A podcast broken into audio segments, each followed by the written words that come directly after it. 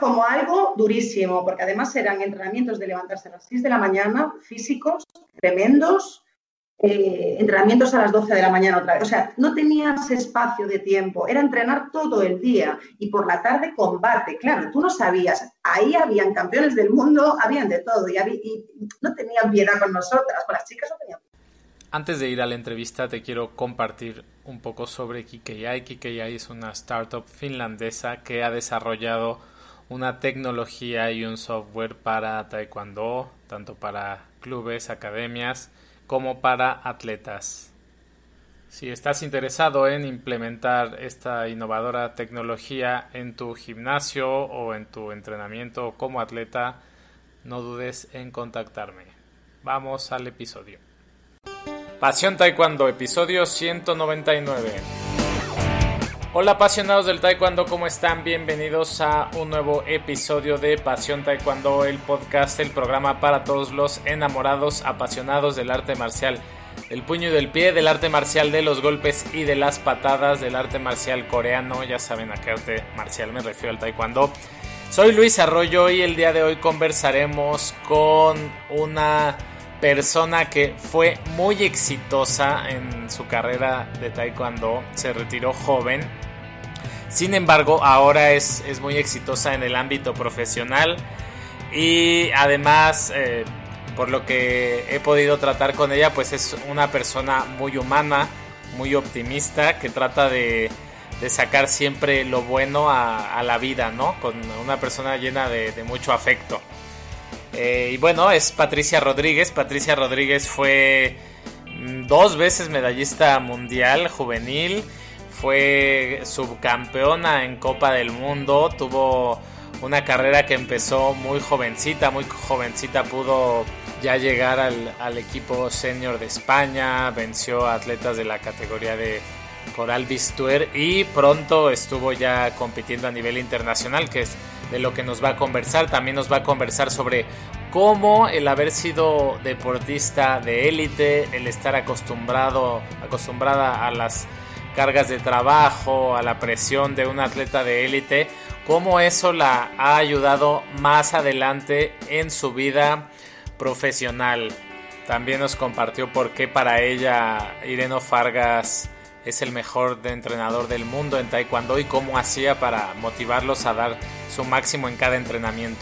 Antes de ir a la entrevista, te recuerdo que si te gusta nuestro material puedes seguirnos en Spotify, suscribirte en Apple Podcast, compartir, dejarnos un comentario en YouTube, en nuestro, en nuestro blog, en pasiontaekwondo.com.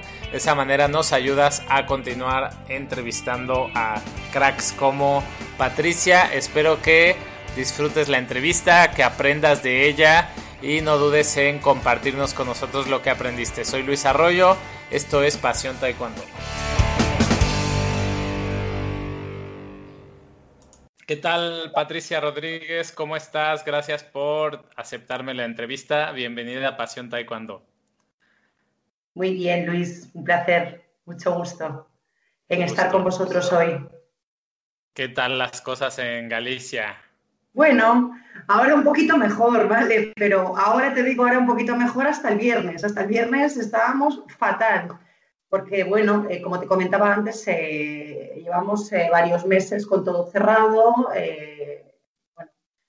la hostelería cerrada, no se puede hacer nada, el comercio cierra a las seis, trabajo, casa, casa, trabajo, encima no para de llover, o sea, y el viernes, pues bueno, cambiaron un poco las normas y encima salió el sol. Entonces, la verdad, con eso ya nos damos por contentos. Ya, ya les abrieron, las normas. Nos abrieron un poquito, tampoco te creas que nos abrieron mucho, pero, pero sí, algo han aflojado un poco, ¿vale? Y bueno, han abierto la hostelería con, ciertas restricciones, pero y bueno, y, el tiempo acompaña también, ¿sabes? Entonces, con que salga el sol y no llueva, yo creo que ya lo que son los ánimos ya nos, ya nos anima a todos a, a estar con otro, con otro humor, ¿no? Perfecto, Patricia. Eh, bueno, pues para comenzar, ¿nos puedes contar un poco sobre ti? ¿Quién eres y en qué consiste tu trabajo actual y, y Taekwondo? Que, ¿Cómo fue tu carrera en Taekwondo? Una breve introducción. Uf, breve, breve va a ser complicado. Primero breve. si me lo dices breve, nos podemos tirar aquí horas. Eh, bueno, yo soy Patricia Rodríguez, fui deportista profesional eh, durante, durante, muchos años de, deporte, de la modalidad de taekwondo de competición, ¿vale? Empecé muy jovencita, tenía cuatro años. Pero bueno, como cualquier niño, como cualquier niño que cuando empieza, pues hace taekwondo, baloncesto, jugaba al tenis, o sea, hacía natación, hacía muchos deportes. Y me gustaba muchísimo el deporte, pero ya desde muy pequeñita. Entonces, bueno, así eh, lo típico que, tus padres pues te meten a, varios deportes, a mí me gustaba mucho y, y me tuve que decantar por el taekwondo. me tuve que decantar por el taekwondo. Y actualmente no estás ligada al taekwondo. Actualmente no estoy ligada al taekwondo. El taekwondo lo dejé hace unos años, ¿vale? Eh, yo estudié educación social, soy educadora social y además hice administración de empresas y bueno, en la actualidad pues trabajo en una multinacional del sector automovilístico. Eh, no tiene nada que ver con el taekwondo. Vamos creciendo y, hacemos otras cosas, pero, pero bueno, al final nunca acabas de desligarte cuando has hecho este deporte al nivel que lo hice yo, no te desligas del todo del deporte. O sea, el contacto lo sigo teniendo, tanto a nivel nacional como internacional. Y ni quiero desligarme ni, ni tampoco soy capaz porque siempre ha estado presente en mi vida este deporte. ¿Y lo sigues por, por relacionarte con tus amigos o también sigues las competencias, a los atletas? ¿Todavía, todavía disfrutas ver taekwondo? Sí, a ver, em, disfruto. Eh, el taekwondo ha cambiado mucho en los últimos años, desde que yo, em, eh, desde que yo empecé a, practicar taekwondo hasta cuando yo competía y han ido pasando los años, el taekwondo ha cambiado totalmente. O sea, el taekwondo de ahora no es el taekwondo cuando yo competía, no tiene nada que ver. Es completamente distinto. Evidentemente me sigue gustando porque ha sido mi pasión, ha sido una parte muy importante de mi vida, muy, muy importante, a todos los niveles, a niveles de, amigos, de amistades, de viajes, de aprendizaje, de valores. Entonces, eh, bueno, eh, me gusta, pero quizás me gustaba más el taekwondo de antes, no te voy a engañar. Si entramos en ese tema, Luis, y hablamos del taekwondo que yo competí al que tenemos ahora, eh, no quiero decir que el de ahora sea peor que el de antes, es diferente, es distinto. No sé si ahora mm, eh, me pones en un campeonato y, yo no sé si, sería capaz de hacer nada, porque bueno, como ha cambiado todo, va todo electrónico, pues no sé cómo me vería yo ahora compitiendo, ¿eh? O sea, entrenando sabes que es lo mismo. Entrenando, eh, las patadas siguen siendo las mismas y, y todo sigue siendo igual, pero bueno, lo que es la competición ha cambiado muchísimo, tú lo sabes. Perfecto. Oye, ¿y empezaste a los cuatro años? Pequeñita. Pequeñita, pequeñita. ¿Fue tu primer acercamiento al deporte? Dices que practicaste otros deportes. Eh, ¿Primero fue el taekwondo o hiciste otro antes? ¿Y cómo eras tú de niña? ¿Eras una niña activa, eh, que anduviera de aquí para allá o eras una niña más tranquilita? ¿Cómo eras? No, no, tranquilita no era, Luis. tranquilita no era, al contrario, era una niña eh, muy, muy, muy activa. Eh, la, gente piensa que el taekwondo es un deporte agresivo y para nada. O sea, de hecho, el taekwondo está muy recomendado para los niños pequeños porque como que los tranquiliza. No es para nada un deporte agresivo. Entonces yo, bueno, empecé, era una niña muy activa, me gustaba mucho practicar deporte, ya te, como bien te comenté hace, un momento, y ya te digo, practicábamos taekwondo, hacía natación, jugaba al tenis, o sea, es que no me llegaban las horas para, y, aparte de todo, empecé muy pequeñita a competir, no solo competía en taekwondo, estaba en la selección gallega de baloncesto, a medida que fueron pasando los años, también entré muy jovencita en la selección gallega de baloncesto. Y aparte, pues competía en competiciones de natación, de tenis, o sea, siempre fui eh, muy deportista, o sea, desde muy pequeñita.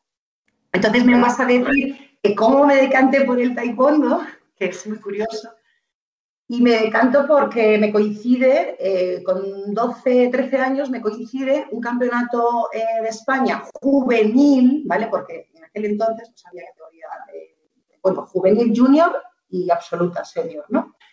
Me coincide, eh, estaba en la selección de, de taekwondo, pero también en la de baloncesto. Me coincide el campeonato de España de taekwondo y campeonato de España de baloncesto. Elijo, elijo taekwondo. Y quedé campeona de España juvenil con 13 años y tampoco te daba mucho para estudiar y entrenar y para practicar todos los deportes a la vez. Perfecto. ¿Por qué, ¿Por qué preferiste taekwondo sobre básquetbol? Bueno, el baloncesto me gustaba muchísimo. Eh, fíjate que yo soy alta, que mido, mido un 80. Y me gusta, de, mi categoría, eh, la selección era de las más eh, bajitas, o sea, eran todas altísimas. Pero quizás, ¿por qué me decanté? Pues por lo que te digo, quedé campeona de España y fue como a partir de ahí un impulso a mi carrera deportiva. Entonces, como que dejé, dejé de lado el baloncesto Después ya también quedé campeona de España junior, después de quedar campeona de España juvenil, fui al campeonato de España senior, ya me metí en la selección absoluta. O sea, es que fue todo como, como en cuestión de, los 13 a los 16 que yo entré centro de rendimiento en Barcelona. Eh, quedó campeona de España absoluta con 16 años, ¿vale? Me ganó Coral Bistuer, la final del Campeonato de España, que fue cuando Ireno estaba en ese campeonato y muy jovencita, yo ya quedé campeona de España absoluta y entré, me da la posibilidad de, irme para Barcelona, para el centro de alto rendimiento. Tenía yo 16 años, o sea, esos tres años, desde los 13 a los 16, fue como todo eh, muy seguido, muy rápido, eh, no fue solo un campeonato. Eh, ya ahí también entré en el, campeonato, el campeonato de España juvenil ya empecé con los internacionales juveniles, o sea, ya empecé a, a, Campeonato de Europa, Open de Holanda, Open de México, entonces como que entró todo de golpe. No tuve opción a, seguir ni con baloncesto ni con nada, porque es que entró todo de golpe. Antes de eso, de, los cuatro años, cinco, seis añitos, ¿qué recuerdas del taekwondo? ¿Cómo, ¿Cómo eran tus clases? ¿Por qué ibas? ¿Qué te gustaba? Bueno, ¿qué recuerdo? Eh, es una época muy bonita porque ah, para mí ir al gimnasio eh, éramos un montón de niños. Eh, me gustaba y cada vez me gustaba más, cada vez lo hacía mejor, me implicaba mucho porque, bueno, soy una persona muy, muy competitiva y lo que hago, pues me gusta, me gusta hacerlo bien, ¿sabes? Y así, claro, en el gimnasio entrenábamos competición, a mí me encantaba entrenar competición, o sea, a mí pulses no me gustaban nada, nada. Y, claro, y, éramos un montón de gente en el gimnasio, entonces al final pues salías del cole y era, era una diversión más que, más que otra cosa, era una, una diversión muy bonita, realmente. ¿Te gustaba hacer combate? Me encantaba, me encantaba, sí. Me gustaba mucho hacer.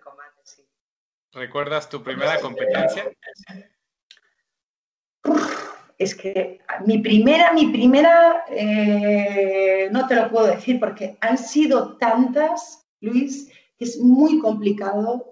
Mezclo campeonatos a veces, eh, te mezclo un campeonato de Europa con un campeonato del mundo que el otro día te contaba y los mezclo. O sea, fueron tantos campeonatos ya en España. Yo al final, entre, pues, pues eh, entre campeonatos campeonato de España juveniles, junior y absolutos, o sea, más los más las Copas del Rey, más todo, más eso internacional, yo qué sé, es que hice más de, no sé, de 200 campeonatos. Entonces, es que el primero no me acuerdo, no te lo puedo decir porque no me acuerdo. Me acuerdo, de campeonatos puntuales, sí, más bien campeonatos importantes, o sea, más importantes me refiero a pues, campeonatos del mundo, campeonatos de Europa, Copas del Mundo, pero campeonatos así de primer campeonato no me acuerdo. Eh, bueno, mezclas competencias, mezclas. Mezclo, mezclo. Mira, de hablar con. Al final, este deporte me ha traído grandísimos amigos que después de, 20 años sigo teniendo en la actualidad, pero tanto a nivel internacional como, a nivel nacional. Entonces, muchas veces comentando campeonatos, de discutir o debatir, a lo mejor con Brigi, que Brigi es, mi amiga, por ejemplo, o con Ramos, pues dices, ah, pues eso fue en la Copa del Mundo, ¿qué va? Eso fue en el Campeonato del Mundo y, mezclas campeonatos. O sea, cosas que nos han pasado que han sido mil vivencias, mil vivencias. entonces, sí, los ¿Recuerdas antes de, cerca de, llegar a ser seleccionada nacional de España? Imagino que primero llegaste a ser seleccionada de, tu provincia, de tu comunidad autónoma, de Galicia. ¿Cómo fue ese proceso? ¿Cuándo llegaste por primera vez a, Mira, ¿cómo, fue, ¿cómo, fue, ese proceso? Eh, a día de hoy, el que era seleccionador en gallego en aquel entonces era durísimo, era durísimo. O sea, mm, todo el mundo lo recuerda como ser uno de los seleccionadores más duros, porque era muy duro. A día de hoy es amigo mío, o sea, me ha visto crecer realmente, me ha visto crecer. De hecho, mm, en la actualidad pues voy a entrenar a su gimnasio y es muy buen amigo mío. Yo se lo recuerdo, digo, mira que eras duro cuando éramos eh, pequeños, porque era muy duro. ¿Cómo fue? Pues mira, em, eh, yo, gano el campeonato gallego, ¿vale? Y claro, después, aún ganando el campeonato gallego, tenías que hacer preselección para ir al campeonato de España. Los tres primeros, o sea, el oro, la plata y, y el bronce, hacíamos preselección. Yo me ponía muy nerviosa, además yo era muy jovencita, entonces yo no entendía, decía, pero vamos a ver, si he ganado el campeonato gallego, ¿por qué tengo que hacer preselección para ir al campeonato de España? Entonces, mm, lo recuerdo como una época que a ver, no me costaba porque, a ver, ganaba con diferencia, además, eh, los campeonatos que en Galicia y pues ganaba con mucha diferencia. Pero, ¿sabes? Recuerdo las preselecciones muy duras, porque eran los fines de semana, a lo mejor dos fines de semana antes del Campeonato de España y, eran duras, o sea, todo el mundo te estaba mirando, o sea, no sé, claro, estábamos eh, los primeros, los segundos, los terceros, y, era como, ¿y si fallo ahora y no voy al campeonato de España? Entonces, eh, recuerdo esa época, porque yo ahí todavía no controlaba mucho, con 13 años no controlaba todavía los nervios, ni eso, eso es poquito a poco, evidentemente, cuanto más vas subiendo el nivel, más lo vas controlando. Perfecto. Y como, bueno, me comentas que a los 13 años ya ganaste eh, Juvenil de España, ¿verdad? Sí, quedé campeona de España juvenil, con, iba a cumplir los 14, o sea, esto fue, el campeonato de España sería en marzo, imagínate, yo cumplí en abril 14 años, o sea, muy jovencita. Y ahí ya empezaron las concentraciones, también cuando eh, en, aquel, en aquel entonces, pues claro, había concentraciones, eh, ya pues ya había europeos junior. Yo en aquel momento pues había europeos eh, juveniles, europeos junior, europeos absolutos, entonces al final nos concentrábamos, tanto el equipo juvenil se concentraba, hacíamos las concentraciones, pues, por ejemplo, se hacían a lo alguna concentración o íbamos a Corea, eh, recuerdo Corea como, mm, bueno, todas las veces que, que en Corea, que han sido más de 10, como del no soportaba ir a Corea, o sea, era durísimo para mí, para mí, bueno, para mí todo el mundo que íbamos a Corea, duro, duro, duro. Te puedes imaginar, ¿no?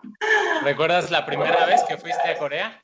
Sí, sí recuerdo la primera vez que fui a Corea. Eh, además, eran concentraciones de, pues a lo mejor nos íbamos un mes a Corea, tranquilamente, ¿sabes? Eh, claro, yo, quizás yo en mi peso nunca lo pasé mal, porque yo estaba en un peso alto y siempre, siempre estuve en el peso. Entonces, había gente que no podía comer.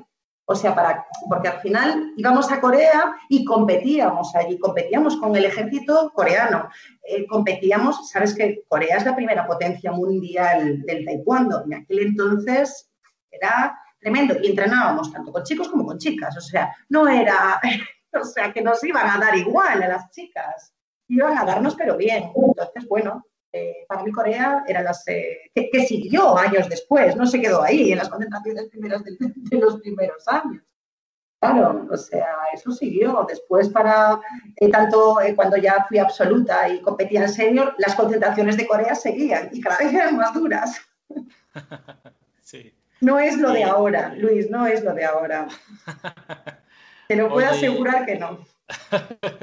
Yo recuerdo Corea como algo durísimo, porque además eran entrenamientos de levantarse a las 6 de la mañana, físicos, tremendos, eh, entrenamientos a las 12 de la mañana otra vez. O sea, no tenías espacio de tiempo, era entrenar todo el día y por la tarde combate. Claro, tú no sabías, ahí habían campeones del mundo, habían de todo y, y no tenían piedad con nosotras, con las chicas no tenían piedad. Entonces, bueno, o sea, y eso que los países de Asia me encantan, pero Corea no guardo muy buenos recuerdos con las concentraciones en concreto, ¿no? Oye, el ambiente era competitivo, era duro. Y además era pesado afuera del entrenamiento, o sea que, no hubiera mucha amistad con, los demás, o ya fuera del entrenamiento ya las cosas eran más amistosas. No, fuera del entrenamiento, eh, a ver, al final éramos una familia, o sea, vamos a ver, con unos mejor y con otros peor, evidentemente, pero tú allí, pues nosotros cuando estás en países de fuera y hemos tenido concentraciones muy duras, evidentemente estás muy unido con el equipo, estábamos, el equipo, pues tanto eh, chicos como chicas, o sea, nos llevábamos muy, muy bien, o sea, precisamente, claro, el tiempo que tenías, que era fuera de entrenamientos y fuera de, de, de competiciones, etcétera, pues al final estás todo el día viajando juntos, campeonatos, las emociones son muy intensas, todo es muy intenso, se vive todo muy intenso. Entonces eso genera unos vínculos, eh, tú piensas que estás todo el día juntos, pero genera unos vínculos ya, ya eh, familiares, o sea, ya no somos amigos ni compañeros de equipo, ya somos como una familia, o sea, al final estás todo el día viajando, luego los campeonatos, imagínate, o sea, no solo las actuaciones, los campeonatos, los te apoyas unos a otros y al final pues, adquieres unos valores, eh, adquieres unos valores y, una amistad que es más que, más que familia, diría yo, ¿eh? Y eso, eso, con tus compañeros. Sí. Con los otros atletas de otros países, ¿qué tal? Con los otros atletas, exacta, igual. Mira, eh, vamos a ver, a día de hoy eh, eh, pues imagínate, gente que estaba en mi peso a día de hoy internacionalmente, somos amigas, o sea, había una griega que es eh, Kiriaki Kubari, que competíamos en todos los campeonatos, pero desde, desde junior, o sea, nos tocó en, semifinales del Campeonato de Europa junior. Fíjate lo que te digo si hace años de esto el Campeonato de Europa que, que, de Campeonato de Europa nos tocó en la semifinal, pero es que después, en absoluto, en serio, seguíamos. En la Copa del Mundo me tocó en el segundo combate y a día de hoy somos amigas. En aquel entonces no éramos tan amigas, también te lo digo, ¿eh?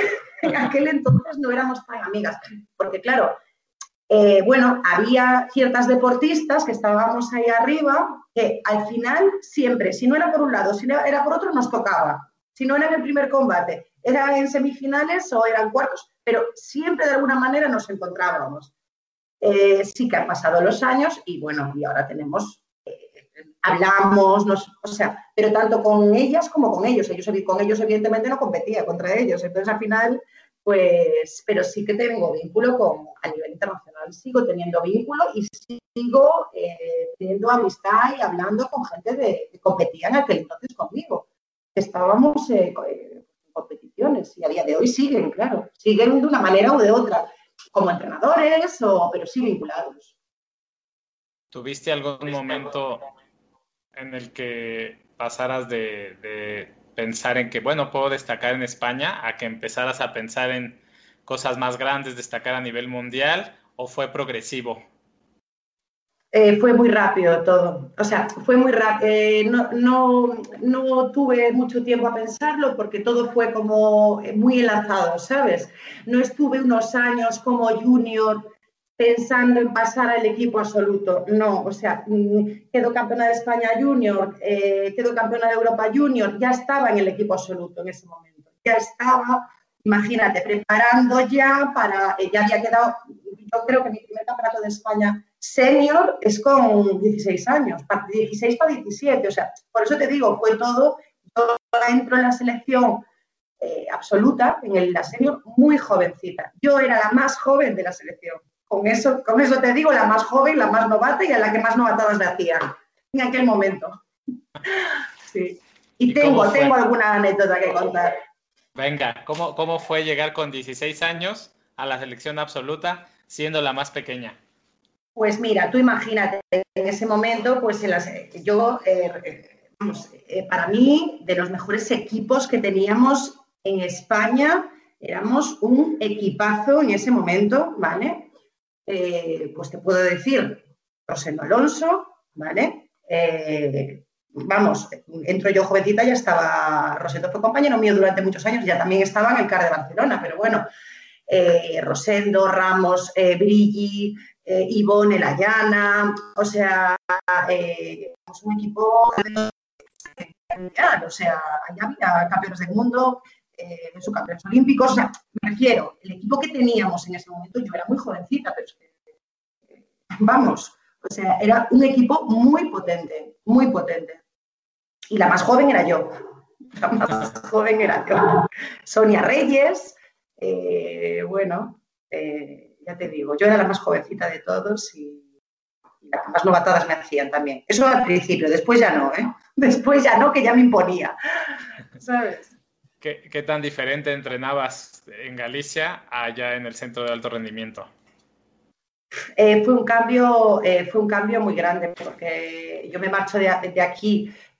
Claro, yo ya me voy para el centro de alto rendimiento, estaba Ireno, ¿vale? Ireno me selecciona ya para, para irme, me lo dice un campeonato de España, en el campeonato de España eh, yo quedo campeona de España, claro, se lo hice a mis padres, eh, era como en plan, me tenía que marchar para Barcelona ya, o sea, claro, el cambio de entrenar en mi gimnasio, en la selección gallega, a irme a entrenar allí, o sea, fue muy duro, muy duro, muy duro, te lo puedo asegurar. Aparte, mira, yo, hablábamos el otro día, Ireno es para mí el mejor entrenador del mundo, o sea, para mí el mejor entrenador que he tenido y pero era un entrenador muy duro. o sea, eran unos entrenamientos. Aparte, en aquel momento, pues eh, estaba preparando, eh, se estaba preparando para irse a Sydney 2000 con el equipo que, había clasificado para la Olimpiada. Yo ya estaba en el centro de alto rendimiento, entrenábamos todos juntos y eso era eh, matador, ¿eh?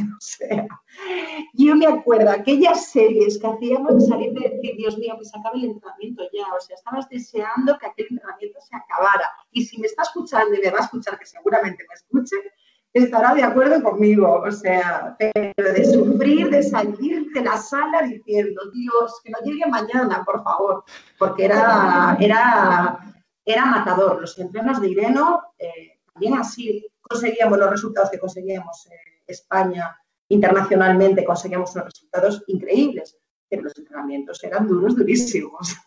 Duros, durísimos. Es una gran persona y un gran entrenador. Por eso metía los entrenamientos que metía. ¿Y cómo los motivaba para que cumplieran cada entrenamiento sabiendo que pues eran, te llevaba al límite? ¿Cómo nos motivaba? Nos motivaba. O sea, no te puedo decir eh, la manera de motivarnos era, una persona muy entera, eh, ¿sabes? Y muy recta entrenando, muy recta. Entonces, la manera que tenía de dar los entrenamientos, ya solo así, ya te motivabas tú mismo, ¿sabes? No hacía falta que él nos motivara. O sea, él nos motivaba, pero con lo duro que era, ya te motivabas, porque era como, ¿sabes cuando no puedo más? De decir, no puedo más, sí puedes más. O sea, no existe el no puedo. Aún desde el no puedo al sí que no puedo ya más, aún hay un trozo largo. O sea, de, decir no puedo más, pero claro, eh, a mí el haber entrenado con él es que fue como un salto a, un salto a todo. O sea, de, los entrenamientos del gimnasio, los entrenamientos con la selección, que ni mucho menos estoy desvalorando el entrenamiento de la selección gallega, pero claro, yo ya cuando me voy para Barcelona ya estoy con la selección española absoluta, ya es profesionalmente dedicarme a mañana, mediodía, tarde y noche a entrenar. O sea, estudiar, entrenar, estudiar, entrenar, estudiar, entrenar. Esa era mi vida. Claro, preparando también campeonatos, porque es que mm, no entrenábamos porque teníamos un montón de campeonatos. O sea, ahora, claro, todo va por ranking, etcétera. Pues en aquel entonces, eh, pues imagínate, había, estaba el campeonato del mundo. Pues el campeonato del mundo era en septiembre, ¿vale? Pues desde diciembre a septiembre, pues yo qué sé, a lo mejor había 20 campeonatos internacionales Open de Holanda, Open de México, Open de Corea, eh, Open de España, más los nacionales, que al final, en ese momento, los nacionales eran lo de menos, realmente. Lo de, los que había nacionales, que el Campeonato de España o la Copa del Rey, era lo de menos. O sea, lo duro eran los internacionales. Era como los rankings de ahora, pero, claro, era ir a un campeonato, ibas a Holanda y Holanda te, volvías a Barcelona, nos íbamos a Bélgica volvíamos a Barcelona, nos íbamos a Irlanda, nos volvíamos, te ibas a México, Túnez, yo qué sé, eran campeonato tras campeonato. un similar a los, rankings que hay ahora, los Grand Prix, a, todo esto, pero bueno, era evidentemente, claro, tú los campeonatos eh, ibas sumando para realmente llegar al campeonato que te importaba, que a lo mejor, pues, pues ya te digo, pues estabas preparando un campeonato del mundo, la Copa del Mundo, el campeonato de Europa, antes de todo eso, pues hacías 300 campeonatos. ¿Y cuál fue, cuál fue tu primer resultado internacional que, te dejara a ti satisfecha? Internacional, mira, pues eh, el primer resultado internacional, eh, Open de Holanda, que eso era, ir al Open de Holanda era matemático todos los años, el Open de Holanda era, vamos, como el padre nuestro. El Open de Holanda, voy al Open de Holanda, ganó el Open de Holanda, eh, luego el Open de Bélgica, esto antes del Campeonato de Europa. Yo ahí eh, estaba muy bien físicamente, ¿vale? Y bueno, perdona, es que me, mira, me estoy confundiendo de fechas, discúlpame, Luis. Eh, el Campeonato de Europa viene después. Yo, el primer campeonato que tengo es el Campeonato del Mundo. Antes del Campeonato del Mundo de Turquía, ¿vale? Eh, ya, me estaba confundiendo campeonatos y fechas. antes del Campeonato del Mundo de Turquía, de Estambul, hicimos un montón de campeonatos, o sea, lo que te digo, Holanda, Bélgica, eh, fuimos a Turquía, un Open Internacional de Turquía, o sea, varios, eh, varios campeonatos internacionales, concentración, hasta llegar al Campeonato del Mundo de Turquía. El Campeonato del Mundo de Turquía, eh, ahí sí que fue mi primer campeonato oficial importante, ¿vale? Que fue el Campeonato del Mundo de Turquía. Quizás ahí eh, los nervios me jugaron una mala pasada, ¿vale? En semifinales eh, me toca Alemania, ¿vale? Eh, Angela Fischer me sacaba una cabeza, como bien te digo, yo mido un 80, o sea, yo soy una chica alta. Esta chica era, me sacaba una cabeza de altura y, lo, lo, exagero, pero tú ves el podium y mm, después del Campeonato de Europa y yo de primera y ella de segunda y somos iguales, con eso te lo digo todo. Imagínate en el podium. Pero bueno, eh, como te decía, el Campeonato del Mundo de Turquía, eh, claro, una, en la semifinal, todo el mundo mirando, mm, eh, como que el pabellón, había muchísima gente en aquel pabellón y bueno, me puse nerviosa, ella me, hacemos un intercambio de, patadas de, de banda yo miro el marcador en ese momento, ¿vale? me giro a mirar el marcador con la cabeza y ella en ese momento me hace un intercambio de dolio, me coge en la cara y me, y me quedé, pero cao, pero cao, todo el mundo se acuerda de ese campeonato porque fue muy impactante, me coge pues mal eh, por debajo del casco y me quedo inconsciente, o sea, con decirte que me, que me despierto en el hospital. En aquel entonces estaba Luis Gil, que era el médico de la, de la selección española nuestro, y años después fue el médico de la selección española de fútbol. O sea, imagínate. Y me acuerdo de, despertarme con él en, en el hospital en Turquía. No te quiero ni, no te puedes imaginar cómo era aquel hospital. O sea, yo abrí los ojos y dije, Luis, ¿dónde estamos? O sea, es que no sabía ni lo que había pasado. Fíjate cómo era que pensé que me habían atado el cinturón al cuello. El cinturón negro me lo habían quitado y que me lo habían atado al cuello. Llevaba un cabestrillo de, cuello.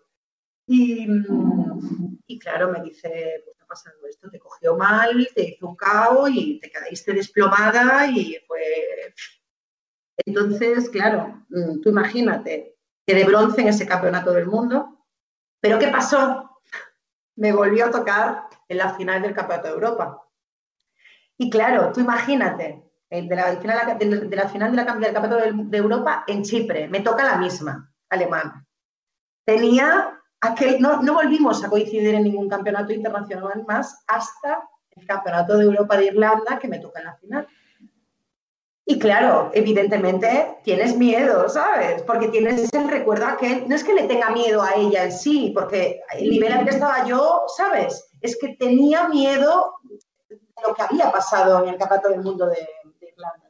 Entonces, pero gané, la gané, la gané y te digo, en los últimos segundos Vamos, hice carrera de fondo por aquel tatami alrededor de la pista que el árbitro no le daba tiempo ni a quitarme eh, cancho ni nada. O sea, yo ya en los últimos segundos fue en plan, no me pillas, no me pillas.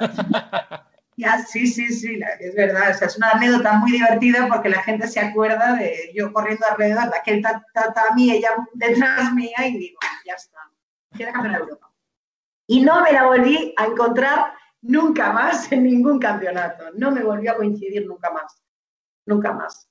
Porque se cambió de categoría. no sé si se no, no cambió de categoría. Yo no sé si es que se retiró o no volvimos a coincidir. Eh, no volvimos a coincidir porque mm, después eh, hubo otra alemana, eh, que no era ella, ya te, ya te hablo a nivel absoluto, o quizás, pues quizás ella no continuó, o, pero con ella no volví a coincidir en ningún campeonato, ni porque se, haya, ni se hubiera cambiado de categoría.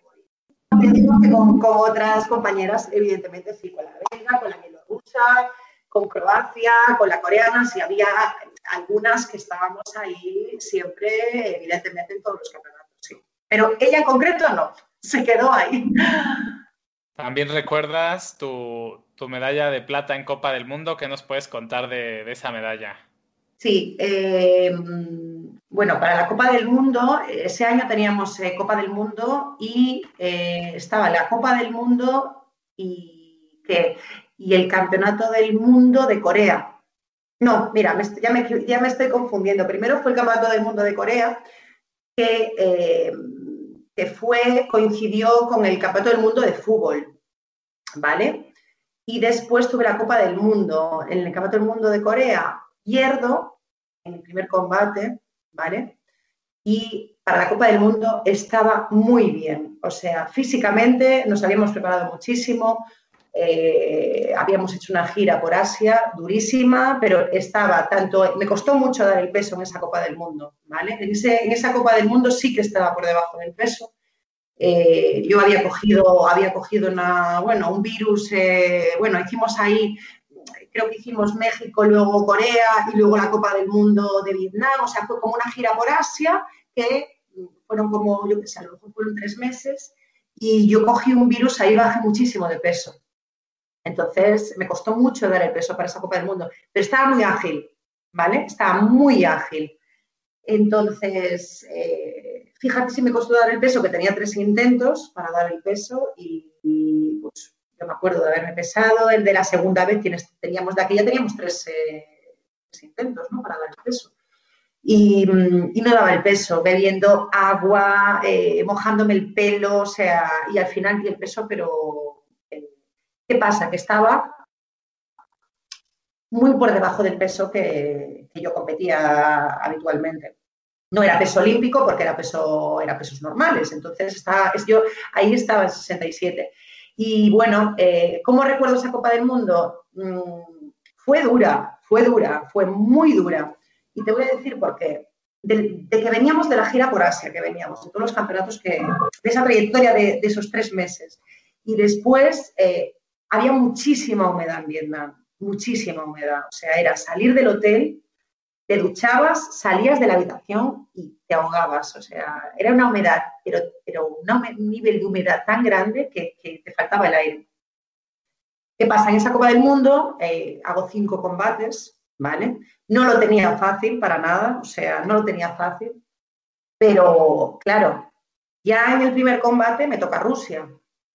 Y yo eh, mira, me acuerdo como si fuera hoy, le preguntaba a mis compañeros, ¿no? Si conocían a la rusa.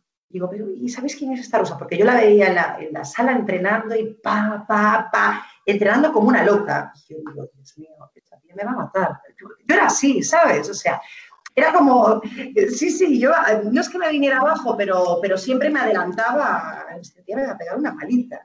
Y yo les preguntaba, ¿sabéis quién es la rusa? Nadie sabía quién era la rusa. no me lo puedo creer que no la rusa me están mintiendo, ¿sabes? Sí sabían quién era la rusa. Yo no sabía. Ellos sí sabían quién era la rusa. La rusa había quedado su campeona olímpica en Sydney. Y claro, es que no era normal ver a la rusa entrenando como estaba entrenando y, y, que nadie supiera quién era la rusa. O sea, te digo que, que nadie supiera, sobre todo, eh, pues mira, estaba Luisa, mis pesos de abajo, Ivone, ¿sabes? Yo diciéndoles Belén, Belén Baltuille, pero no sabéis quién es la rusa. Pues no nos suena. No me lo decían porque sabía que yo me ponía muy nerviosa. Claro, era la más jovencita de todas. No, no me suena de nada. Será nueva, me decían. Claro, tú sabes que los equipos van rotando, o sea, será nueva. Y yo decía, nueva no es. Es que nueva no es. Claro, y con, esa agresividad que salió en el, primer combate que me toca, y digo, es que no, tiene que ser alguien. Bueno, Luis, pues mira, ¿Qué pasó en ese combate? Pasó que como yo, si me llegan a decir que era su campeona olímpica, seguramente hubiera salido de otra manera, seguro. Pues le, hizo un dolio y le hizo un caos. o sea, se acabó el combate en el minuto y medio, una cosa así. Hubo intercambios, eh, hubo intercambios muy buenos, pero eh, la cogí ella girando de Mondolio, yo la cogí de Dolio arriba y le hice un O sea, realmente la que más complicada yo tenía de que no pasaba eh, mi cuadrante era Rusia, ¿vale? O sea, era cabeza de serie, además, claro, yo después, evidentemente, les agradecí y dije, menos mal que no me dejé que era rusa, ¿sabes? Porque, porque, bueno. Y bueno, hice un caos, después en el segundo combate me tocó Bielorrusia, conocida mía ya de los campeonatos de Europa, de los internacionales, muy buena también, eh, Laurens. Eh, y una, una chica dura, me tocó Grecia, mi, fiel amiga Kiriake Kubari. Me tocó México, cuando llego a semifinales con México, digo, ya está, ya está hecho esto. O sea, yo ya tengo el oro. Salí convencida. Fue el combate que más convencida, eh, no me digas por qué, yo salí, dije, ya tengo el, oro con México. ¿Y qué pasó? Pues que salí tan convencida que, empecé perdiendo. O sea, pero perdiendo de que, de que, subía muy bien arriba, ¿vale? Me cogió un par de acciones arriba, eh, me cogió un par de acciones arriba, pues eh, unos intercambios y empecé perdiendo el combate. Lo que pasa es que luego remonté, pero la mexicana era muy buena, muy buena. No me acuerdo ahora, no me digas el nombre porque no me acuerdo. Y, claro, eh, gané, me costó muchísimo trabajo de los combates que hice en la Copa del Mundo. La que más me costó fue México. Y luego, ¿qué pasó? La final con, la final con Corea, entre el combate con México, semifinales, y la final con Corea, pasaron a lo mejor tres horas. ¿Vale? Entre todo el día, del, campeonato todo el día, los nervios, te enfrías, ¿vale? Paseando por, eh, corriendo alrededor del pabellón. La final las finales eran muy tarde. Y claro, te vas enfriando, ya no estás igual la humedad, es que influyeron, muchísimos factores y ya, eh, pues mira, en, ese, esa Copa del Mundo eh, estaba, estábamos Ivone, Ivone Layana, muy buena amiga mía y grandísima compañera eh, vasca. ella también había llegado a la final contra China. La China era buenísima también, estábamos las dos diciendo, esto que se acabe ya, por favor, o sea, ya ahí sí que era. Y, realmente la final de la Copa del Mundo con Corea es aburrida. O sea, yo veo el combate y digo, es que no hacemos nada, porque es que estábamos tan cansadas de todo el día, la humedad.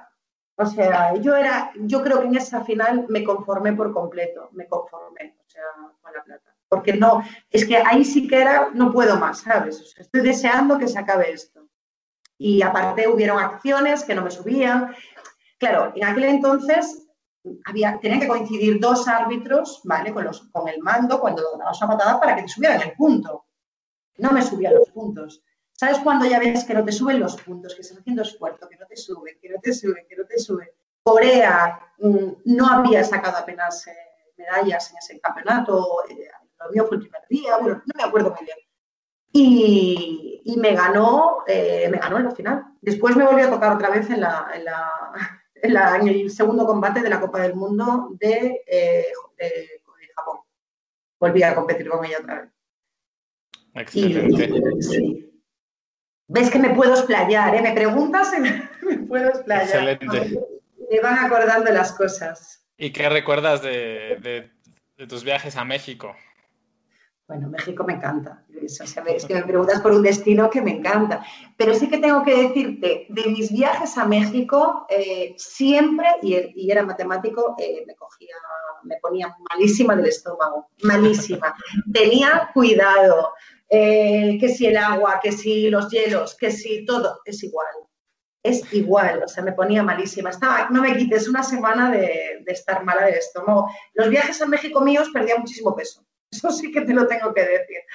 Pero México, eh, a ver, me encantaba ir a México, estuviéramos en DF, eh, en Acapulco, o sea, eh, todos los campeonatos que hicimos en México, los, los Open internacionales en México, guardo unos recuerdos fantásticos. Quitando, ya te digo, pues mira, de uno de los, de los campeonatos que fuimos, algún gracioso entrenando llenó una botella de agua del grifo que yo bebí. cosas así típicas que haces de bromas de... Y fue una, bueno, ya te digo, casi estuve 10 días en el hotel sin poder moverme con fiebre de 40, de 40 que, que malísima, malísima. Y bueno, comenzaste a, destacar muy joven. Tengo entendido que también te retiras muy joven. Sí. ¿Por qué te retiras tan joven?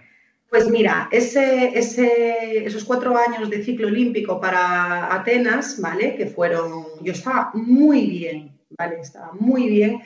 Te digo muy bien porque ese ciclo olímpico, lo que es de Sydney a Atenas, eh, claro, Campeonato de España, eh, los Opens, yo, estábamos ya en pesos olímpicos, eh, quedó cuatro veces campeona de la Copa del Rey, es decir, los pesos olímpicos de la Copa del Rey los los ganó todos, en ese ciclo olímpico para Atenas, eh, pues estaba, yo estaba francamente bien y, a nivel de campeonatos, ganando campeonatos, ¿sabes? Y me encontraba muy bien físicamente, ¿vale?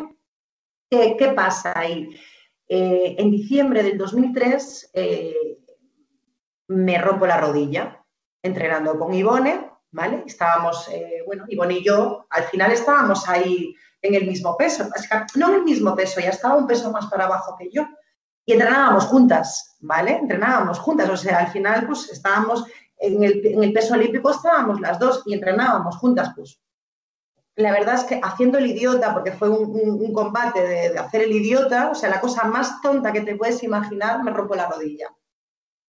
O sea, tú fíjate que hay campeonatos y, y es duro, o sea, porque al final eh, te puede romper perfectamente la rodilla en un campeonato o, yo qué sé, ¿sabes? Pero no, o sea, entrenando en el, en el, en CAP, eh, pues en una acción, eh, ella me da en la rodilla, me duele en ese momento, pero no le doy importancia, ¿no? Y al día siguiente ya yo no, yo no puedo caminar, ni puedo entrenar, ni nada. Me operan de urgencia, ¿vale? Esto es en diciembre. como bien te comentaba, ese año eh, hacemos campeonato en pesos olímpicos, campeonato de Europa en pesos olímpicos en Madrid. Vamos, eh, yo me lo llevo de calle, ¿vale? Quedamos campeonas de Europa en pesos olímpicos, ¿vale? Salgo en peso olímpico en el, Campeonato de Europa en Madrid, quedamos campeonas de Europa y yo en peso olímpico me encontraba comodísima además, porque ya te digo, estaba en el peso ahí, ¿sabes? Ni muy para arriba ni muy para abajo, estaba en un peso perfecto y estaba ágil me rompo la rodilla y en diciembre, em, ¿qué pasa? Me operan de urgencia, o sea, esto es, yo qué sé, 15 de diciembre, me operan a los tres días ya. Y era como en plan, bueno, no pasa nada, todo va a ir bien, pero no va bien, ¿sabes? No va bien porque la recuperación es muy lenta. Eh, claro, tengo que salir al Campeonato de Europa eh, en marzo, no puedo salir al Campeonato de Europa absoluto ya bueno, todo todo ese entremedio, claro, estuvo el Campeonato del Mundo de Alemania, que pierdo en semifinales contra Alemania, ¿vale? O sea, independientemente de todo eso, me, siento muy bien en peso olímpico, me siento muy bien eh, a nivel físico, pero claro, o sea, la rodilla, al final es la rodilla derecha, yo soy de derechas, ¿vale?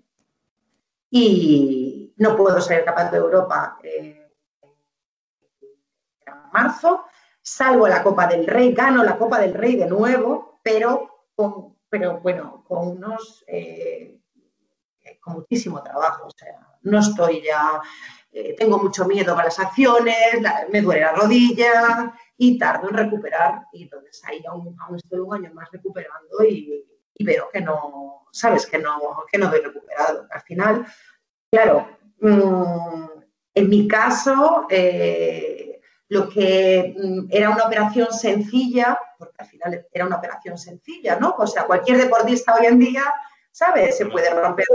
Es algo típico y normal, pero a mí se me complicó, o sea, se me complicó, me dio muchísimos problemas y no es porque me hubieran operado mal, ni mucho menos, porque yo me operé con uno de los mejores médicos en aquel entonces, que era Ramón Oliver, y, y todo salió perfecto, pero a nivel yo de recuperación tenía muchísimo miedo, ya en las acciones, eh, ya te digo, salgo a la Copa del Rey, gano la Copa del Rey, me cuesta muchísimo trabajo y, fue ahí cuando, cuando el año siguiente ya cuando me retiro. bueno, tuve que elegir también, ¿sabes? Sí. ¿Cómo fue esa decisión de retirarte? Hombre, fue, fue dura, o sea, fue dura porque tú, mira, entre medios estuvo la Olimpiada de Atenas, ya te digo, el ciclo ese desde Sydney a Atenas, yo estuve, mmm, jolines, estaba muy... Pero que ningún, cualquier deportista que decida retirarse, eh, vamos, eh, se pasa mal, evidentemente. Se pasa mal porque, a ver, el deporte a mí me ha abierto las puertas, eh, me, ha abierto, un montón de puertas, o sea, los valores que te da, el respeto que te tiene, o sea, aún hoy en día en mi empresa, que te dije que yo trabajo en una multinacional, o sea, me tienen, ¿sabes? O sea, admiración, o sea, mi trabajo me tienen admiración como deportista. También es una multinacional que también hay deportistas de otros deportes, o sea, no solo, no solo estoy, hay, hay motociclismo, mi empresa impulsa mucho a la gente a la gente deportista, ¿no? Que ha sido deportista, ¿eh? Entonces, por ejemplo, en mi trabajo, te digo, o sea, me siento súper valorada por, por, el tema del deporte, me tienen, ¿sabes? Muy, muy bien, hicieron una entrevista, porque tenemos eh, revistas a nivel internacional, pues ya te digo, como es una multinacional del sector automovilístico, tenemos tiradas revistas internacionales y tal, y sí ha hecho una entrevista, muy bien pero el deporte siempre te abre las puertas, ¿no? De, todo. Yo continué en Barcelona, eh, claro, acabo la carrera, acabo la carrera, empiezo a trabajar en una empresa muy grande, ya también, o sea, todo fue muy seguido. Pero claro, es que el haber sido deportista de élite te abre las puertas de todo, o sea, es que es, no te lo sabría explicar, es una pasada, es una pasada. A nivel de currículo, pues, eh, pues eso, yo ya te digo, entro en una gran empresa y con un buen puesto, o sea, cuando acabé en Barcelona, o sea, yo al final no me marché de Barcelona en aquel entonces, yo continué estando en Barcelona y empecé a trabajar ya, pues se cojo, cojo, un buen puesto en esa empresa y, era muy joven también, o sea, ¿qué te quiero decir? Evidentemente te queda la pena, o sea, me quedó la pena de que a cualquier deportista le hubiera gustado ir a la Olimpiada, evidentemente, y más cuando estás a ese nivel, o sea, pero se me abrieron otras puertas por otro lado. O sea, al final, pues es lo que te digo. Bueno, tuvo que ser así. Has, sido una profesional exitosa fuera ya del ámbito deportivo. Yo quisiera saber si consideras que las instituciones superiores como las universidades deban de dar ciertos apoyos, cierta ayuda a un deportista de élite, porque finalmente creo yo que a lo mejor no puede cumplir con todos los exámenes. A lo mejor se va a perder un tema de una materia, pero creo que al formar un profesional, para mí es más importante todo lo que le da esa, esa carrera de deportista de élite que si se pierde uno o dos exámenes de una materia que finalmente puede repasar después, ¿no? Sí, eh, claro, eh, sí lo creo. A ver, yo te digo, eh, yo cuando estaba, cuando estaba en el centro de aturdimiento de la española, yo, sí que es verdad que tuve mucha ayuda, o sea, tanto de, cuando estaba en el instituto, en el CAR, en el centro de aturdimiento, estando allí, me cambiaban exámenes, me ayudaban, no me aprobaban exámenes, es diferente, ¿vale? Me ayudaban con lo que son eh, apuntes, porque al final me perdía muchísimas clases presenciales, o sea, estaba viajando constantemente, no estaba físicamente allí. Entonces, claro, yo eh, los exámenes me los tenían que hacer igual. Yo cogía apuntes, sí que fue un momento duro y te voy a decir por qué. Porque tenía que estudiar viajando y estudiar viajando, campeonatos, etcétera, es muy complicado. Muy complicado porque estás cansado, lo que menos te apetece es ponerte a estudiar. Entonces, al final, pues estudias por la noche, por el día tienes que rendir, eh, entrenar y dar lo máximo de ti y, y cuesta, ¿no? Y entonces, claro, eh, la disciplina que tienes no lo tiene un estudiante normal que está en su casa, que puede llegar a casa a estudiar tranquila. No, lo tiene, es una disciplina, eh, claro, que tienes que sacar tiempo de donde no lo tienes para estudiar. Entonces, sí que en ese momento eh, hubo, yo tuve mucho apoyo por parte tanto de cuando estaba, ya te digo, estudiando en el instituto, allí en el mismo centro de rendimiento, porque los profesores, bueno, te cambian los exámenes, etcétera y eh, me permitieron hacer lo que es el bachillerato, lo hice en dos años porque es que no tuve, no tenía opción, o sea, tuve que coger cinco asignaturas un año, cinco asignaturas de eh, otro año, porque además me coincidió ahí tropecientos, que estaba todo el año fuera, o sea, tropecientos campeonatos internacionales, entonces al final tuve que dividir lo que es el, el, COU el último año de instituto lo dividí en dos años, ¿vale? Cinco asignaturas cogía de otras cinco. Luego, cuando sí que empiezo la carrera, ahí eh, sí que hubieron profesores que, evidentemente, al estar la, la, universidad un poco ligada al centro de alto rendimiento, ¿vale? Sí que, que, me, cambiaban algún examen. Hubo, por ejemplo, una asignatura de la carrera eh, que fue sociología, que sí que me lo tuve que dejar para el final de la carrera, porque es que no había manera de sacármela. En ese caso, no, según qué profesor ayudaba de una manera u otra, ¿sabes? Pero en este caso, por ejemplo, esa asignatura no me la pude sacar porque era muy presencial, yo no podía ir, eh, bueno, pero mm, sí, quizás debería de, haber un, poquito más de ayudas. Claro, ¿qué pasa? Que para eso también está la UNED, que yo, Administración de Empresas, lo hice a través de la UNED, esa distancia. Entonces ahí, ¿sabes? Al final, eh, bueno, eh, te puedes compaginar un poco más. Pero claro, es que la disciplina es que no es lo mismo que una persona, si, si eres una persona de élite, y todo el día viajando, y todo el día con campeonatos, y todo el día, o sea, te vuelves loco, ¿no? Pero bueno, yo no, tampoco te tengo que decir que no me hayan ayudado en la carrera, porque sí que me sentí muy apoyada, tanto en el instituto como en la carrera, o sea, a nivel de exámenes y de todo, o sea, de ayudas, ya te digo, de ayudas, no de que me aprueben exámenes, porque nadie me aprueba exámenes, no te lo digo. Pero sí de cambiarme, de facilitarme apuntes, y eso sí, eso sí. E, evidentemente, no te sacas la carrera en el tiempo que se lo sacaría una persona normal, lo sacas en más tiempo, porque es inviable, o sea, es imposible. Si una carrera normal son 3-4 años, depende si es diplomatura o licenciatura, aquí te lleva más tiempo, claro, es muy complicado sacarte la carrera a asignaturas por año. ¿Y me puedes decir algún momento de tu carrera ya profesional en el que te haya ayudado ser deportista de élite, todas las experiencias que viviste como deportista de élite que te hayan ayudado para desempeñarte mejor en tu trabajo? Sí, mira, eh, eso siempre. no es ningún momento, como tú me dices, siempre. Y te voy a decir por qué. Porque, vamos a ver, em, la gente que hemos sido deportistas profesionales y ya a este nivel al que he estado yo, que tienes una disciplina, que tienes, eh, mm, no tienes tiempo, que, tienes que ser el mejor, que, ¿sabes? Pues eso te lo trasladas al trabajo y es exactamente igual. O sea, al final los valores que, tengo yo inculcados, que te, que inculca el deporte profesional, eh, pues eh, a la hora de desempeñar el trabajo, claro, soy una persona, pues, sabes, que me gusta hacer bien las cosas, muy metódica. Mm, es lo mismo que, como que, al final el deporte profesional lo trasladas a tu vida y es así, ¿eh? O sea, mi jefe muchas veces me dice, no estás en un campeonato del mundo, me dice, ¿sabes? O sea, siempre me lo dicen, o sea, aún a día de hoy, o sea que, pero claro, mm, mi jefe cuando hacemos una reunión importante en Madrid o lo que sea, siempre lo pone de ejemplo, o sea, pone de ejemplo el decir, eh, Patri, tú cuando estabas en un campeonato del mundo lo dices ante todo el mundo, ¿sabes? Ya lo pone como ejemplo, o sea, entonces al final se lleva a la vida real, o sea, digo la vida real porque cuando eres deportista es como una vida, no estás como una burbuja. Esto es la vida real, claro, la vida real es otra cosa.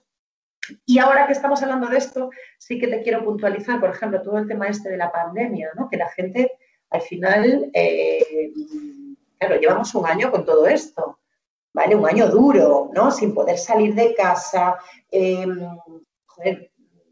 sin poder socializarte con la gente, sin hacer lo que hacíamos, que al final valoras, eh, valoras las pequeñas cosas, ¿no? Entonces, claro, hay gente que, a mí me gusta mucho, eh, amigos, toda la gente que tengo alrededor, que a lo mejor se cae un poco, pues tirar, de, tengo que tirar de ellos o tiro de ellos, ¿no? Porque al final es como si estuviera en una concentración preparando un campeonato del mundo, o sea, como si estuviera, esto me lo puedo llevar, el tema de la pandemia me lo puedo llevar a una, a, decir, quizás es muy duro, ¿sabes? Pero, pero, claro, digo, he pasado cosas muy duras también, ¿sabes? O sea, evidentemente es una pandemia, ha muerto mucha gente y todo esto. Yo digo cosas muy duras en el sentido de, ostras, de estar un año entero que no puedes ver a tu familia, que estás eh, en otros países, que te, saltas cumpleaños, te saltas todo, no tienes una vida de un adolescente normal, que sabes que tiene su vida normal, tu vida al final deporte, deporte, deporte, deporte, campeonatos y, entonces es como que esto todo lo he trasladado un poco a, aquel entonces, ¿no? O sea, que no podías hacer todo lo que querías. Entonces quizás a lo mejor yo lo pueda llevar un poco mejor que una persona normal que nunca ha vivido esto. Y en tu vida profesional, bueno, como atleta tienes también una, un horario muy, muy fijo, ¿no? A esta hora se entrena, a esta hora se come. ¿En tu vida como profesional también tienes tu rutina diaria? Eh, sí, em, sí tengo mi rutina diaria y aparte que la, que la llevo, eh, claro, em, soy, sabes, muy metódica con las cosas y ya te digo, me gusta, me gusta hacer bien lo que hago y sí que al final si no llevas una rutina y, lo llevas todo, eh, lo llevas todo así como te viene el día, es un desastre, ¿no? Entonces sí que me gusta llevar una rutina en todo, organizarme, ¿no? Soy una persona muy organizada, la palabra es organizada, sí. Excelente. Oye, antes de pasar, voy a hacerte unas preguntas más generales que hago prácticamente a, a todos nuestros invitados. Pero antes te quisiera preguntar ya de toda tu carrera como miembro de, la selección española de Taekwondo, de un equipazo, como tú lo has dicho, de los mejores que ha habido yo creo que en el mundo. Eh, ¿Con qué te quedas de, toda esa época? Eh, ¿Con qué me quedo? Con todo, o sea, con todo. Eh, no cambiaría absolutamente nada de lo que he vivido en esa época, o sea, nada. A veces te pueden preguntar, ¿volverías a hacer lo mismo que hiciste? Sí, totalmente. O sea, volvería otra vez a esa época, volvería a lo mismo y a vivir las mismas vivencias. ¿Con qué me quedo? Pues que, he vivido muchísimo. He viajado por todo el mundo, o sea, me conozco todos los países del mundo y, lo más destacado de todo, de los valores que, te, me llevo, porque al final lo más importante son los valores, que, lo que el deporte profesional te, inculca son los valores a nivel personal. O sea, eh, ¿con qué me quedo? Con las amistades que he sacado, que a día de hoy las sigo conservando, que eso es muy bonito. Lo más bonito, mira, quizás lo más bonito que te da el deporte profesional es la gente. La gente, desde luego. La gente que, que, como bien te decía antes, al final los vínculos, la unión, e, ese haber vivido tantas experiencias, porque en algunos casos fueron experiencias muy bonitas, pero en otras fueron experiencias muy duras. O sea, mm, no te quedas con lo, ay, qué mal lo pasé aquí o qué duro fue esto. No, te quedas con las experiencias bonitas que has vivido, con la gente que te llevas, que a día de hoy sigues queriendo con el alma, porque al final o sea, los vínculos son, eh, ya te digo, emocionalmente, aparte yo soy una persona muy emocional, ¿vale? Soy una persona muy emocional, muy cariñosa y, ya te digo, la gente que de allí me la, me la traslado a, sigue estando a día de hoy en mi vida y, eso es lo más bonito que te puede pasar, la verdad. Y, luego que te valoren, ¿sabes? Que te valoren y que te, que, jolín, yo ya hace años que he dejado el deporte y que si te sigas sintiendo eh, valorada y querida, ¿sabes? Y admirada, eso pues la verdad es muy, muy satisfactorio. Excelente, Patricia. ¿Sigues entrenando taekwondo? Sí, sigo, a ver, no todos los días ni todas las semanas, pero, pero sí que me gusta, eh, ya te digo, ir al gimnasio y dar patadas contra el, contra el peto, tirar las manoplas, me, me gustan, sí, sí. Pero mi taekwondo de antes, no el de ahora, ¿eh? El entrenamiento es el mismo, el entrenamiento sí que es el mismo, el de antes que el de ahora. Pero sí, sí, eh, Luis, es como montar en bicicleta, o sea, no se te olvida, o sea, evidentemente los dolores te duele más ahora que antes, ¿vale? Pero, pero no se olvida para nada, o sea, yo creo que ahora si me preparo para un campeonato sería capaz de competir, ¿eh? te digo que no. No te digo que no. ¿Y tu rodilla qué tal, qué tal te responde? Mi rodilla, mi rodilla, los cambios de tiempo lo noto muchísimo, ¿vale? Lo noto muchísimo. Lo que más es cuando va a cambiar el tiempo, para, tanto para bien como para mal, lo noto. O sea, antes de que cambie ya lo estoy notando. Eh, no me molesta el cardio, por ejemplo, lo que es correr no me molesta, ¿vale? No me molesta. Eh, lo que sí que más noto son los cambios de tiempo. Es lo que, me, lo que peor llevo. Cuando, eh, cuando hace así tiempo muy húmedo o está muy mal tiempo, sí que me duele. Sí que lo noto, sí, pero no me impide hacer deporte. De hecho, eh, pues mira, es curioso, pero me metí a jugar al pádel. Ahora lo dejé ya hace un par de años, pero estuve jugando al pádel eh, como, bueno, vamos, hasta compitiendo incluso. Estuve compitiendo, estuve muchos años compitiendo con pádel y evidentemente eh, superándome cada día más. Lo que pasa es que ahí sí que lo tuve que dejar porque me cogí una lesión de brazo y el brazo no es la rodilla. O sea, me quedo manca de una pierna y el brazo no. Sí, entonces como la lesión del brazo cada vez me iba más, eh, sí que lo tuve que dejar. Juego esporádicamente ahora, pero no al nivel que jugaba antes de pádel. O sea, además competía en pádel y el tema es competir siempre, un deporte u otro, pero siempre es competir.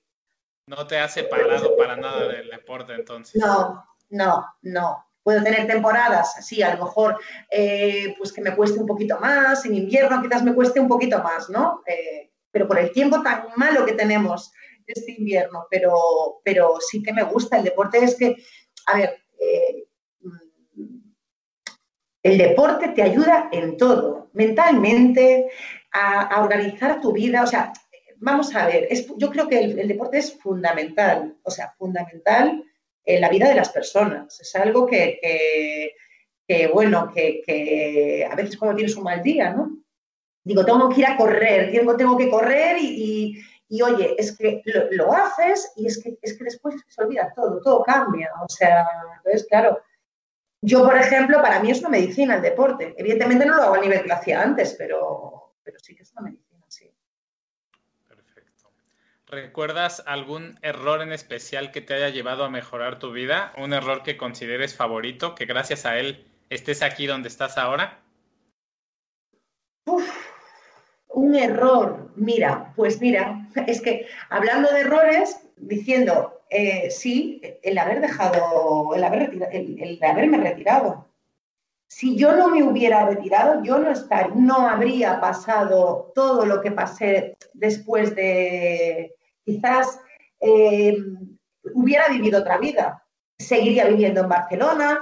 A mí mm, estuve muchísimos años viviendo allí. Ya te digo, deporte, eh, empecé a ver la carrera, empecé a trabajar en una empresa allí. Hubiera seguido en Barcelona, quizás no me hubiera retirado tan joven, no, no estaría donde estoy ahora viviendo, o sea, ¿sabes? Yo pienso que todo el mundo al final, eh, las decisiones que tomamos eh, son las decisiones que, eso de si no hubiera hecho, ¿sabes? Si no hubiera hecho lo que decimos muchas veces, si no hubiera hecho esto, no me hubiera pasado el otro.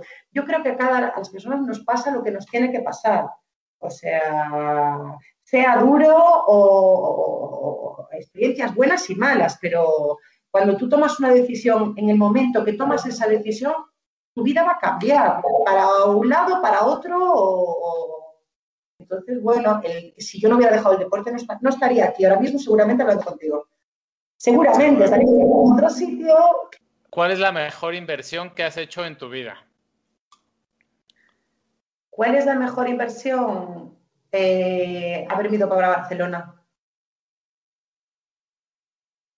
Haberme ido para Barcelona. Lo volvería a hacer una mil veces. Cuando me fui tan jovencita, eh, todo lo que he aprendido, todo lo que he vivido, toda la gente que he conocido, ha sido la mejor inversión, sin duda. O sea, y todo lo mal que lo pasé y todo lo duro que fue, pero ha sido una grandísima, o sea, todo lo que lo mal que lo pasé y todo mereció la pena porque cuanto más sacrificio, evidentemente la recompensa es mayor, ¿no? Eh, entonces, eh, pues mira, mi padre no, mi padre quería que me fuera mi madre, no, tú imagínate. Pero claro, en este proceso, pues yo, mi hermano y yo nos llevamos nueve años, yo no vi crecer a mi hermano, me perdí un montón de cosas. Yo estaba muy unida a mi abuelo, mi abuelo se murió en un accidente de tráfico, es que pasaron muchísimas cosas durante esos años, entonces, pero lo volvería a hacer. La mejor inversión, sin duda, eh, no sería quien soy hoy en día, ni pensaría como pienso, ni tendría los valores que tengo si yo no me hubiera, o sí, no lo sé, pero las vivencias, seguro que desde luego que no. No se puede viajar con la pandemia te digo, Luis, que viajo por todo el mundo. Entonces, si no se puede volver a viajar nunca más, yo ya he viajado. Algo bueno que me llevo. ¿Sabes? esperemos, que lo echo de menos muchísimo, ¿eh? Lo he, hecho, muchísimo de menos el viajar. Es algo que echo de menos, bueno, o sea, la adrenalina esa que tenía en los campeonatos. Eh, antes lo odiaba, ¿eh? Soltar maleta, coger maleta, venga para un lado, venga para el otro. Pero, pero sí que es muy bonito. Muy bien. Eh, si en este momento te diera un letrero espectacular que pudiera ver toda la gente del planeta Tierra, ¿qué mensaje le pondrías? ¿Qué mensaje le pondría? ¿Qué mensaje le pondría? Pues mira, eh, ante todo, ¿quieres que te lo diga? ¿Qué mensaje le pondría? Que seamos más humanos y que... Y amor. Fíjate lo que te estoy diciendo. ¿Sabes lo que le falta al planeta? Amor.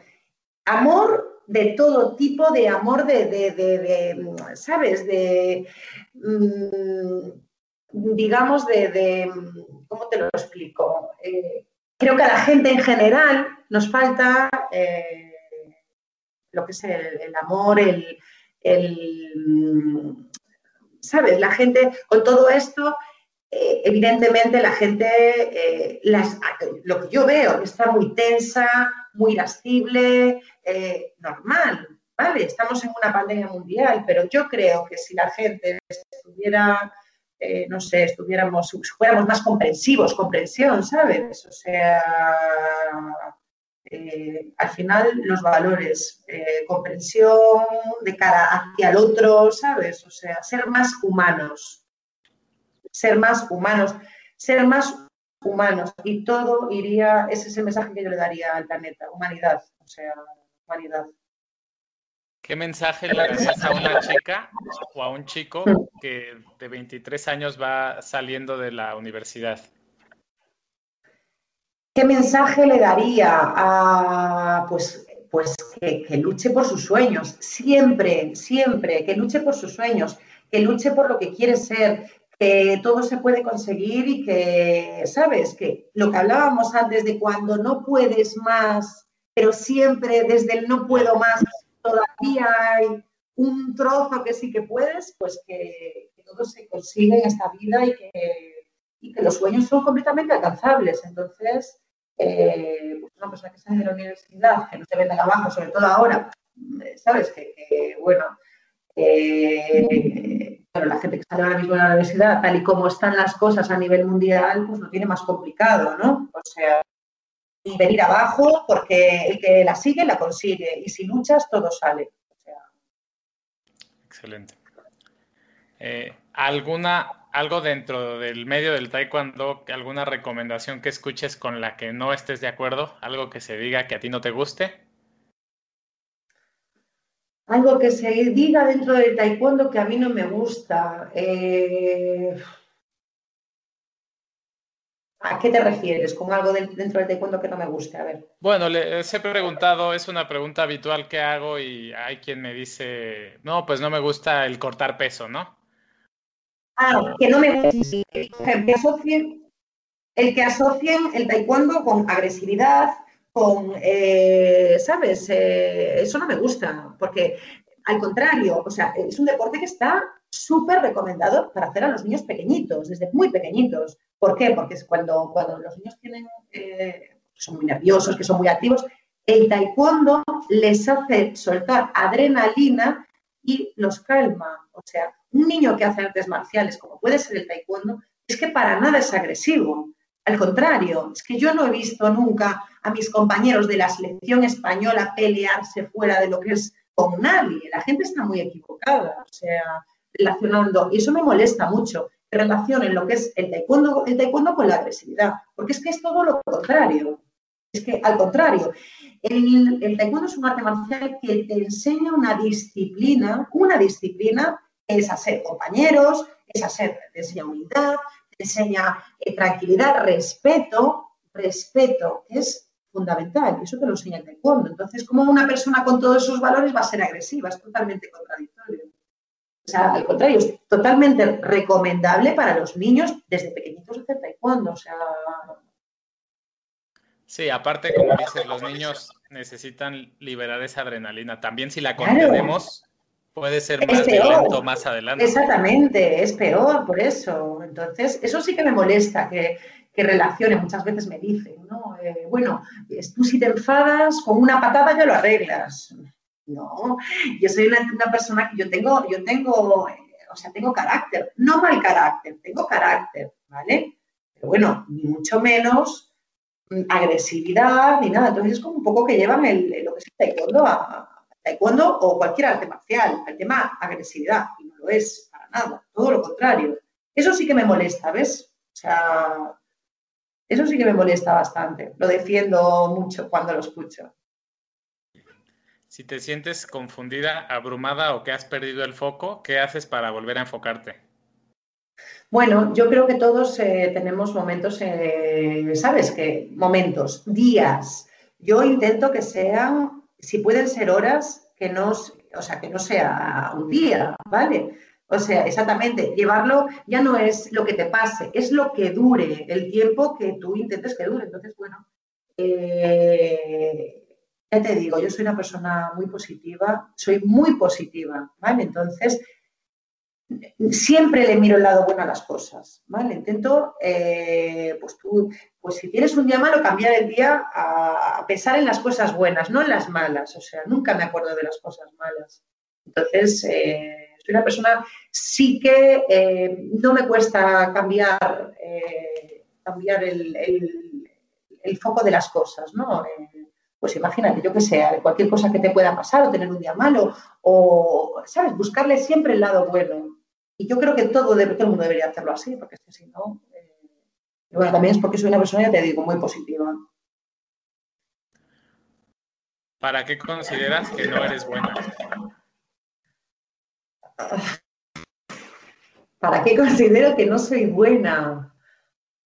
Vaya pregunta me he estado haciendo, porque te voy a decir, es que tengo que ser la mejor en todo. O sea, entonces preguntarme para qué no soy buena, eh, bueno, si me pones, eh, ¿para qué no soy buena? Pues jugar al fútbol, no es lo mío. Si me pones algo en concreto, el fútbol. O sea, claro, algo que no soy buena, no tengo, tengo muy poca paciencia.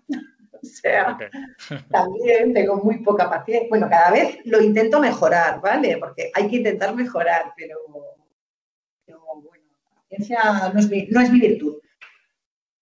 ¿Hay, alguna compra con coste menor a 100 euros que hayas hecho en los últimos seis meses y que disfrutes algo que te haya dado alegría menor a 100 euros? Eh, pues mira, sí, Fíjate tú, unos, eh, unos elásticos, ¿vale? Con todo esto que ha pasado, ¿vale? Con todo esto que ha pasado, te puedes imaginar, no podías ir al gimnasio ni entrenar ni nada. Unos elásticos para hacer sentadillas, para entrenar en casa, unos, unas gomas elásticas. Yo odiaba, odiaba las gomas cuando entrenaba. Cuando entrenaba eh, hacíamos gomas y no lo soportaba. Bueno, pues me compré unas gomas en el Decathlon unas gomas para hacer sentadillas y me costaron nada, 20 euros. y claro, imagínate, pues es como algo, ¿sabes? Sí, eso, eso es concreto. ¿Quién lo diría, sabes? ¿Quién lo diría? Muy bien, Patricia. Eh, no sé si a mí me ha gustado mucho platicar contigo. No sé si quieras agregar algo más o algo que te haya te hubiera gustado que te preguntara y no te pregunté. Ahora es cuando. Sí, lo que tú quieras preguntarme, te dejo que tú me preguntes. A ver, no te he contado mil anécdotas que teníamos, pues que podíamos seguir hablando toda la noche, te lo digo. O sea, podríamos haber seguido hablando toda la noche. Tú pregúntame lo que tú quieras.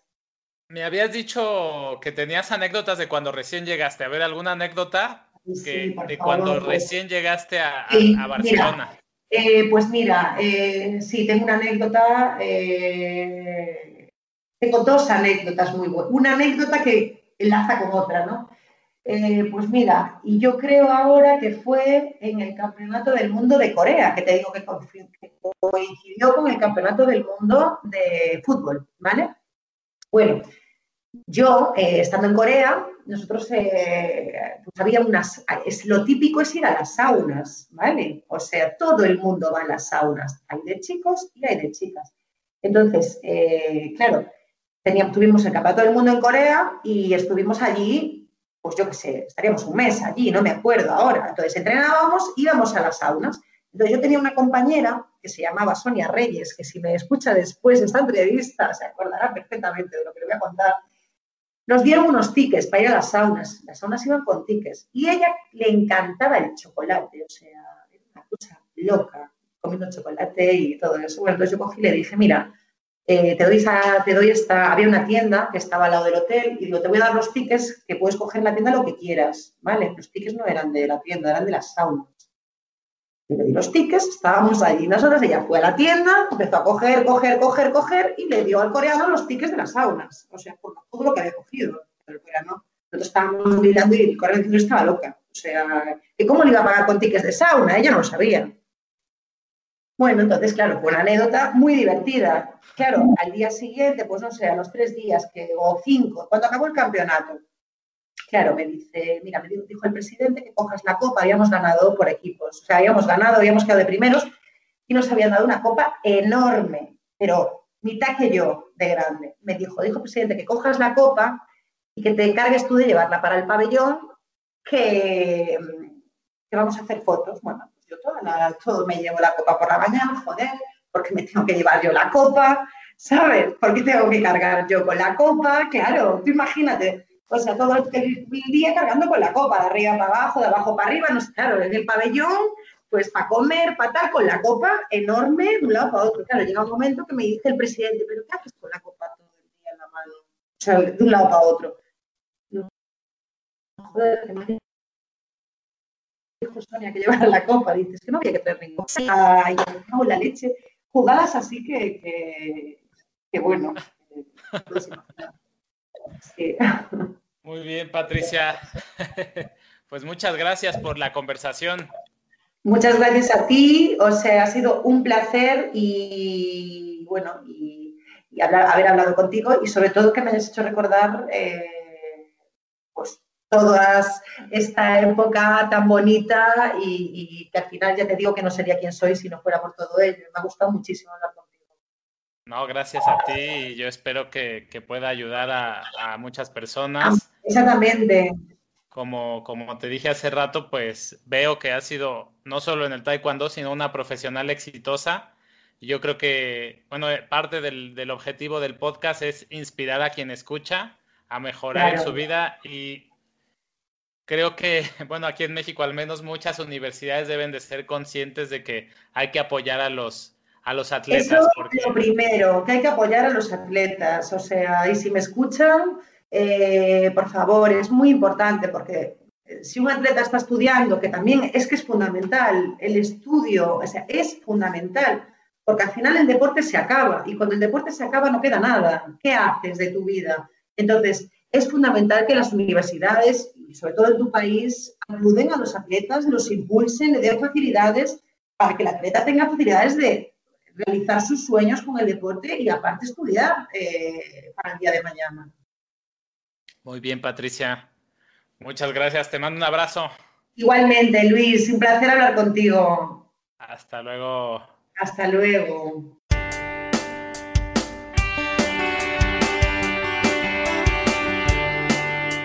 hasta aquí la entrevista de hoy. Espero que la hayas disfrutado y como siempre que hayas aprendido algo que es lo más importante. Gracias por escucharnos. Si te gusta nuestro material, pues no dudes en seguirnos en Spotify, Apple Podcast, suscribirte, dejarnos un comentario en YouTube. Todas esas pequeñas acciones nos motivan para continuar entrevistando a cracks como Patricia muy bien, pues es todo por hoy. Nos vemos la próxima semana. Soy Luis Arroyo y esto fue Pasión Taekwondo. Hasta luego.